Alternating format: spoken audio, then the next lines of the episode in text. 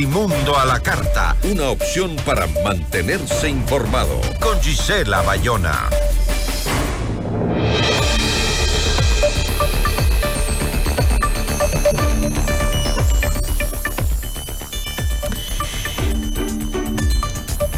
Plantea una reforma al cálculo de las jubilaciones que se enviará próximamente a la Asamblea, las jubilaciones del IES. El nuevo presidente de esta institución, Eduardo Peña, propone que el monto de las pensiones de jubilación vaya acorde a los años de aporte. La entrevista a la carta, en diálogo directo con los protagonistas de los hechos. Nos acompaña para analizar esta propuesta Augusto de la Torre, él es ex miembro de la Comisión para las Reformas del IES del gobierno anterior. ¿Cómo está? Muy buenas tardes. ¿Cómo está? Muy buenas tardes. Muchas gracias por la invitación a esta entrevista. A usted muchísimas gracias. Eh, Peña había anunciado que el primer cambio eh, que se va a implementar en las reformas que se van a hacer al IES justamente será el cálculo de las pensiones para que vayan acorde a los años de aporte. Es decir, quien más años aporta al IES recibirá más pensión y quien menos pues eh, haya aportado recibirá una pensión menor. ¿Cómo ve usted que estuvo tan involucrado en estos temas para sacar al IES de la crisis? ¿Cómo ve esta propuesta? Mire, para empezar, eh, me parece magnífico que la nueva administración y el nuevo presidente del Consejo Directivo del IES hayan anunciado la necesidad de cambios legales y estructurales al sistema de pensiones. Eh, eso me parece que es un paso formidable, reconocer explícitamente que el sistema ya no da más, que su diseño no es compatible con las realidades eh, demográficas del Ecuador, el envejecimiento de la población, etcétera, y que por tanto se necesitan reformas legales, incluyendo reformas a los parámetros del sistema actual. En sus declaraciones, el presidente se ha referido a la necesidad de tener una nueva fórmula de cálculo para la pensión. La fórmula de cálculo para la pensión tiene varios elementos, de manera que necesitaríamos más detalles para entender cuál es la propuesta y en qué medida esa propuesta se parece o no se parece, se acerca o se distancia de la que hizo la comisión que a mí me tocó coordinar. Pero para ser más explícitos, para calcular la pensión tú necesitas varias, eh, varios factores, varias variables. La una es la tasa de aporte porque lo que uno aporta y los aportes dependen de la tasa de aporte. No sé si es que la propuesta incluía alguna modificación a la tasa de aporte. Segundo, necesita saber cuál es la base sobre el cual se calcula la pensión. Al momento, la base son los cinco años de mejor remuneración. No sé si hay una propuesta para extender esa base como la comisión propuso a más años de, de mejor remuneración, hacerlo gradualmente o no. Tercero, se necesita saber cuál es la combinación de edad y años de aporte. Porque si tú eh, te jubilas más tarde, vas a tener más tiempo para aportar, pero también tu pensión te va a durar menos porque la pensión dura el tiempo en que tú sobrevivas hasta que fallezcas desde que te jubilas. De manera que si te jubilas más temprano vas a tener más años de pensión, si te jubilas más tarde va a tener menos años de pensión. Entonces necesitas relacionar los años de aporte con la edad de jubilación para entender cuál es el cálculo. Ahora, Augusto. por último, hay una cosa que se llama la tasa de reemplazo, que es el porcentaje de tus sueldos base que se usan para determinar tu pensión. Si tu pensión va a ser el 60%, el 50%, el 70% de tus salarios previos a la jubilación. De manera que esos detalles todavía no se conocen, pero me parece que deben haber eh, propuestas en todos estos factores. Ahora, entiendo que en la comisión que se planteó en el gobierno de Guillermo Lazo y de la cual usted fue miembro, hicieron este análisis que usted acaba de mencionar. ¿No se trasladó justamente ese proyecto de reforma al presidente Daniel Novoa para que lo aplique en ahora esta, este proyecto que tiene eh, justamente el presidente del directorio del IES? No, eh, justamente eh, el señor presidente del Consejo Directivo del IES hace referencia al, al, reporte que dejó la, comisión.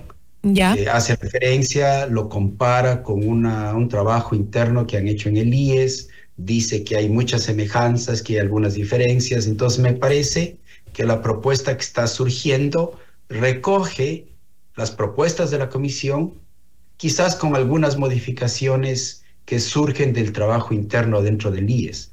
Todo eso está muy bien, porque hay varias maneras de hacer la reforma. Lo que importa, sin embargo, es que la reforma consiga tres objetivos que son claves según lo que nosotros pudimos trabajar. El primero es que el sistema se vuelva financieramente sostenible.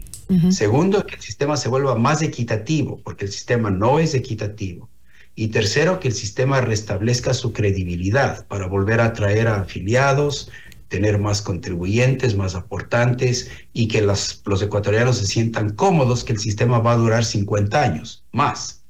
Entonces, eh, todavía hay mucha tela que cortar, por así decirlo. Hay que entender los detalles de la propuesta para poder evaluarlos en esas tres dimensiones que me parece que son las fundamentales. Usted, por ejemplo, planteaba eh, que se consideren los salarios de los 30 años y no de los 5 años como es ahora. Eh, entiendo que esa base se está, se está tomando en cuenta. Me da la impresión que sí. Eh, nosotros lo que habíamos propuesto es que se vayan aumentando el número de años de salarios que se toman en cuenta gradualmente, de manera que hay una transición de 20 años. Al momento se toman en cuenta solo los cinco mejores años de remuneración. Nosotros decíamos cada año aumentemos un año más, ajustemos los salarios por inflación, hasta llegar a tomar en cuenta 25 o 30 años de salarios, pero en una transición que duraría más de 20 años. Algo de esa naturaleza me imagino que se, está, se estaría proponiendo. Eh, estaba leyendo justo ahora sobre las declaraciones eh, del presidente del directorio del IES, que decía que em, en base a este eh, tipo de reforma que se va a hacer justamente para aplicar los años eh, de la jubilación, decía que una persona se puede afiliar a los 60 años y se jubila a los 70 años, es decir, con 10 años de aporte va a tener una jubilación similar al que aportó 40 años, lo que se quiere justamente cambiar con esta disposición. Una de las grandes inequidades del sistema actual es que no mantiene una proporcionalidad apropiada entre aportes y beneficios. y, un ejemplo muy sencillo, el que, el que tú acabas de mencionar. Hay, digamos, piensa tú en un ecuatoriano que trabajó por muchos años y contribuyó, aportó por 40 años y se jubila a los 70 años de edad. 70 años de edad con 40 años de servicio. Bueno, su pensión debería ser mucho mejor, porque se jubila un poco tarde y decidió jubilarse a los 70 y porque aportó 40. Sin embargo, el sistema actual permite que tú te jubiles con 70 años de edad y con solo 10 años de aporte. Y el tamaño de la pensión que tú consigues con solo 10 años de aporte y 70 años de edad no es proporcional, es demasiado grande comparado con el ecuatoriano que contribuyó por 40 años y se jubiló a los 70. Esas inequidades hay que corregir y eso se corrige a través de una fórmula que parecida a la que la comisión propuso, en la que se relacionan de manera sistemática los años de aporte con el tamaño del beneficio pensional. La idea es generar una proporcionalidad adecuada y justa para quienes se jubilen, ¿no? Eh, y me parece eh, que, bueno, en todo caso, eh, y usted me dirá que es el experto, va por buen camino esa intención de, de cambiar por lo menos el cálculo de las pensiones que no era tan justo ni equitativo. Sí, me parece que las cosas van encaminándose por el buen camino. En el tema de la equidad, uno de los grandes temas sobre los cuales el presidente de la comisión no se ha pronunciado, pero me parece importante, es cómo se va a utilizar el subsidio del Estado. Recordemos que en el Ecuador el Estado contribuye a la seguridad social no solo como empleador, sino que además eh, tiene por ley la obligación de transferirle un monto que ahora la ley dice es igual al 40% de las pensiones cada año.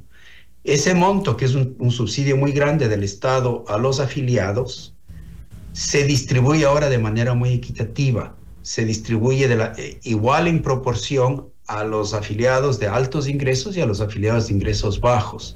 La comisión propuso una reingeniería del subsidio y del modo como se utiliza para que se dirija principalmente hacia los afiliados de ingresos bajos porque los afiliados de ingresos altos ya contribuyen sobre eh, un nivel de salarios más altos y además pueden ahorrar para su vejez y así complementar sus ingresos en la vejez. Entonces, sobre esto no he oído ningún pronunciamiento todavía, pero me parece que esa es una, una pregunta importante que está ligada a otra pregunta que es aún más trascendental y es cuánto de las pensiones deberían ser pagadas no por el sistema, sino por el Estado a través de este subsidio.